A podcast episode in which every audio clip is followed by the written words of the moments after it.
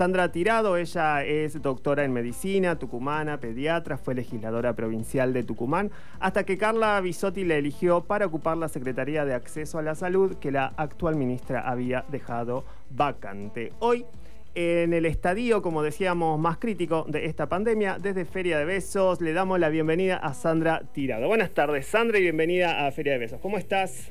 Bueno, muchas gracias. Este, gracias por la invitación.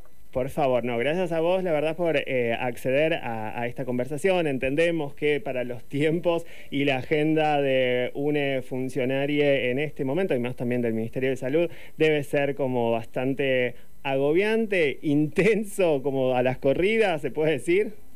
Sí, la verdad que sí. Aparte, eh, bueno, todos los días son larguísimos, estamos desde la mañana hasta la noche.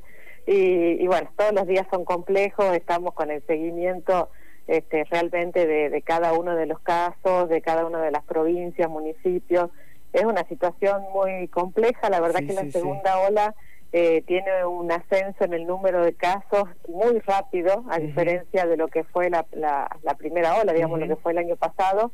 Eh, así que bueno, eso este, hay que estar muy atentos porque si no enseguida se pone en tensión el sistema de salud, ¿no? Porque digamos no es lo mismo tener la misma cantidad de casos distribuida en más días que en pocos días, entonces hay más consultas, hay más necesidad de hacer diagnóstico, de hacer hisopado, de internar y bueno y en ese porcentaje de personas que se internan hay un grupo que va a necesitar este terapia intensiva, así que bueno la verdad que, que sí que son son días este difíciles y bueno, y estamos ahí todo el tiempo, digamos, con, con Carla, con la ministra y con el gabinete, eh, viendo, bueno, de, de, poder tomar este, la, las mejores decisiones. Totalmente, sí, no, no, y desde ya, ¿no? Entender eh, y hablar particularmente de, de esa decisión, necesariamente eh, hablamos, ¿no? De, de, las restricciones. Hoy leía en página que Luis Brustein decía que son medidas antipáticas, pero igual a cuando uno toma un jarabe con, con mal gusto, ¿no?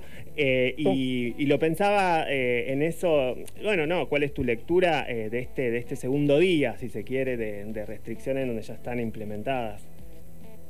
Y mira, yo creo que tal cual son medidas que, que bueno, que no gustan y que, que si, digamos, si se pudieran no tomar, no se tomarían. O sea, realmente se toman porque hay que disminuir la cadena de contagio sí o sí. Digamos, la medida que nosotros tengamos gente circulando, aumenta la posibilidad de que las personas se contagien. Eso es totalmente este, lineal, digamos, o sea, no, y de hecho lo hemos visto, en la medida que se relajaron eh, actividades y que también por ahí se relajaron los cuidados, eh, los casos este, aumentaron. Este virus no da ningún tipo de, de tregua, ¿no? O sea, este, hay relajación, hay mayor circulación y los casos aumentan. Así que la única forma es disminuir la circulación y este, estar cada vez eh, más este, atentos a lo que son los cuidados, que ya lo tuvimos, o sea, ya lo hicimos, somos capaces de hacerlo, o sea, tuvimos el tema de, de, realmente de cuidarnos, de no reunirnos, de mantener la distancia, de usar barbijo, pero bueno, por ahí este, no hubo un relajamiento en ese sentido de todos y ahora hay que, hay que volver y estas medidas extremas este, realmente en su momento no estaban planificadas, pero bueno, son necesarias porque realmente los casos son este, muchos y sobre todo lo que lo que nosotros seguimos es la ocupación de camas, ¿no? O sea, no solamente el número absoluto de casos que hay por día, sino cuál es el porcentaje de ocupación de camas en los hospitales y en la parte privada y la ocupación de camas en las terapias este, intensivas. Y si nosotros vemos que ese porcentaje es muy alto, con más razón hay que disminuir la, la circulación y la posibilidad de contagio. ¿Qué tal, Sandra? Buenas tardes, te saluda Nicolás Ventieri. Quería aprovechar esto mismo que vos estás eh, relatando recién y de forma muy clara. Durante el mes de abril, el gobierno, bueno, lo sabemos bien, eh, tomó varias decisiones vinculadas a restringir la movilidad de las personas y estas decisiones están vinculadas a preservar la salud de los y las eh, argentinas. Em, en un momento también, como decía Leo al comienzo de esta, de esta entrevista, que los, los contagios están realmente, digamos, en un número que nos asusta. Ahora, entiendo que también cuando hay responsabilidades de gobierno de cara a la sociedad, eh, se tiene que intentar un punto de equilibrio en muchos aspectos sanitarios, económicos y sociales en las decisiones que se toman. ¿Esto es así? ¿Y cómo se construye ese punto de equilibrio en decisiones como las que han sido tomadas cuando es sumamente delicado el contexto epidemiológico? Sí, se busca el punto de equilibrio en la medida de lo posible, pero siempre el presidente lo dice priorizando la vida, ¿no? O sea, acá lo más importante es la salud y, y, la vida de, de, todos los argentinos y las argentinas, así que este, por eso también se toman estas medidas. Se, busca llegar a ese equilibrio, se busca también llegar a un consenso que a veces es difícil de, llegar y bueno, y ahí está el Estado que tiene que tomar estas medidas a veces este, y, y, forzar el tema de que se cumplan porque, bueno, para eso justamente está el Estado, ¿no? Y yo quiero decir una cosa que es importante. El presidente hizo hace, eh, creo que va a ser un mes, él hizo una, una cadena nacional diciendo que este, tengamos cuidado, que se podía, que la segunda ola podía pasar, que estaba pasando en Brasil, que estaba pasando en Chile, en Uruguay, eh, extrememos los cuidados, ganemos tiempo para vacunar a la población y hubo un anuncio. Lo que pasa es que quizás no, no fue por parte de la, de la sociedad tomado como el anuncio de que realmente ante la presión epidemiológica de los países vecinos, más viendo lo que pasaba también en el hemisferio norte, no íbamos a estar exentos de que pasara esta situación en Argentina y se, se empezó a hablar del tema cuando los casos todavía no aumentaban y sin embargo a veces hubo una, una cosa de, de, criticar y de decir por qué se anuncia, si al final no es nada nuevo, y en realidad sí era un anuncio importante porque ya estábamos viendo de que, de que esta segunda ola iba a llegar y ya era empezar a poner el tema y empezar otra vez a, manifestar el tema del cuidado, de la distancia, de evitar las, las reuniones sociales, o lo social por ahí que está, eh, eh, digamos que tiene que ver con algunas actividades productivas o de comercio, y, ya se, empezó a hablar del tema, y sobre todo esto, nosotros somos un país que hemos empezado a vacunar eh, previo a la segunda ola, y, bueno, entonces por ahí la posibilidad de seguir ganando tiempo para la medida que las vacunas llegan en esta situación mundial de, escasez de vacunas, pero sin embargo, a pesar de eso, llegan al país, poder seguir vacunando a aquella población que tiene mayor riesgo de hacer enfermedades graves o de morir por este virus. Totalmente. Bueno, una buena noticia y de paso también la celebramos es que el plan de vacunación sigue en marcha, bueno, con las lógicas tensiones por las demoras en la llegada de las vacunas en el mundo entero. Este fin de semana se esperan eh, 500.000 dosis de Sputnik eh, B, de hecho vi que el, avión esta mañana estaba en el aire, y 480.000 dosis de AstraZeneca que llegan a través del mecanismo COVAX. Ahora, las vacunas em, de AstraZeneca que se producen en Garín y cuyo proceso finaliza en México, aún no estarán disponibles para la Argentina, al menos en el compromiso que se tenía para este mes, para abril. Y esta me parece que fue una de las grandes apuestas que el gobierno realizó para obtener vacunas. ¿Qué sucede en particular en este caso que no vemos que aún esta gran apuesta haya dado sus frutos? Bueno, porque ahí lo que pasa es que el, laboratorio que está en Argentina produce este, una parte de la vacuna, pero hay otra parte que tiene que finalizar en México y esta es la parte que está eh, atrasada en relación a la producción. Eh, lamentablemente en todo el mundo la producción de vacunas eh, fue menor a lo esperado y esto ha provocado que los porcentajes de vacunación en la mayoría de los países, salvo algunas excepciones, sea muchísimo menor a lo comprometido por los países y los laboratorios. En ese sentido, Argentina, entre el último semestre del año pasado eh, digamos, comprometió a muchos países y a muchos laboratorios 65 millones de dosis de vacunas para poder este, eh, vacunar a toda la población y sobre todo a la población de riesgo. Argentina, digamos, trató con todos los laboratorios y con los países productores y tuvo el compromiso, digamos, por parte de ellos, y es más, en algunos casos también eh, económico, y sin embargo, eh, la, la llegada de vacunas es no es para nada lo, lo que se planteó, pero porque tiene que ver con la producción en el mundo. O sea, los laboratorios no pudieron eh, producir en relación a la demanda de este bien tan preciado que todo el mundo necesita, que todo el mundo quiere y que en muchas este, eh, oportunidades pasa a ser un, bien de mercado, ¿no? O sea, de oferta-demanda y quién paga más y los países ricos pagando más y, comprando más este, de lo que necesitan. Eh, bueno, lamentablemente en, en eso eh, digamos, tenemos estas situaciones en donde no se cumplieron los plazos estipulados y ahí el mecanismo COVAX es eh, algo interesante porque busca tener una distribución más equitativa de las vacunas en países que no tienen la misma posibilidad económica que otros y eh, tratar de hacer una distribución para todos los países, ¿no? Porque si no, si no se vacuna toda la población, tampoco es que los países que están vacunando este, solos van a tener, este, se van a salvar solos, ¿no? Esto que dice el presidente, nadie se salva solo, esto también es a nivel mundial y a nivel de las vacunas.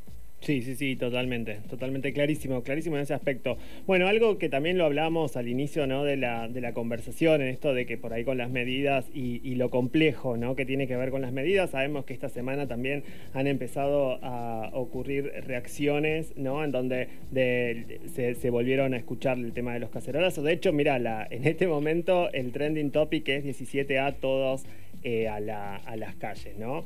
Eh, la pregunta, bueno, tiene que ver un poco con, una lectura también en, este caso, ¿no? Es, una, es algo que también está sucediendo, ¿no? Es algo que eh, la disputa en los medios y también en las calles, si se quiere, en los barrios, ¿no? También necesariamente se convierte ahí, lo pienso, ¿no? Como un territorio en donde imagino que a vos también en tu rol te, debe interpelar, ¿no?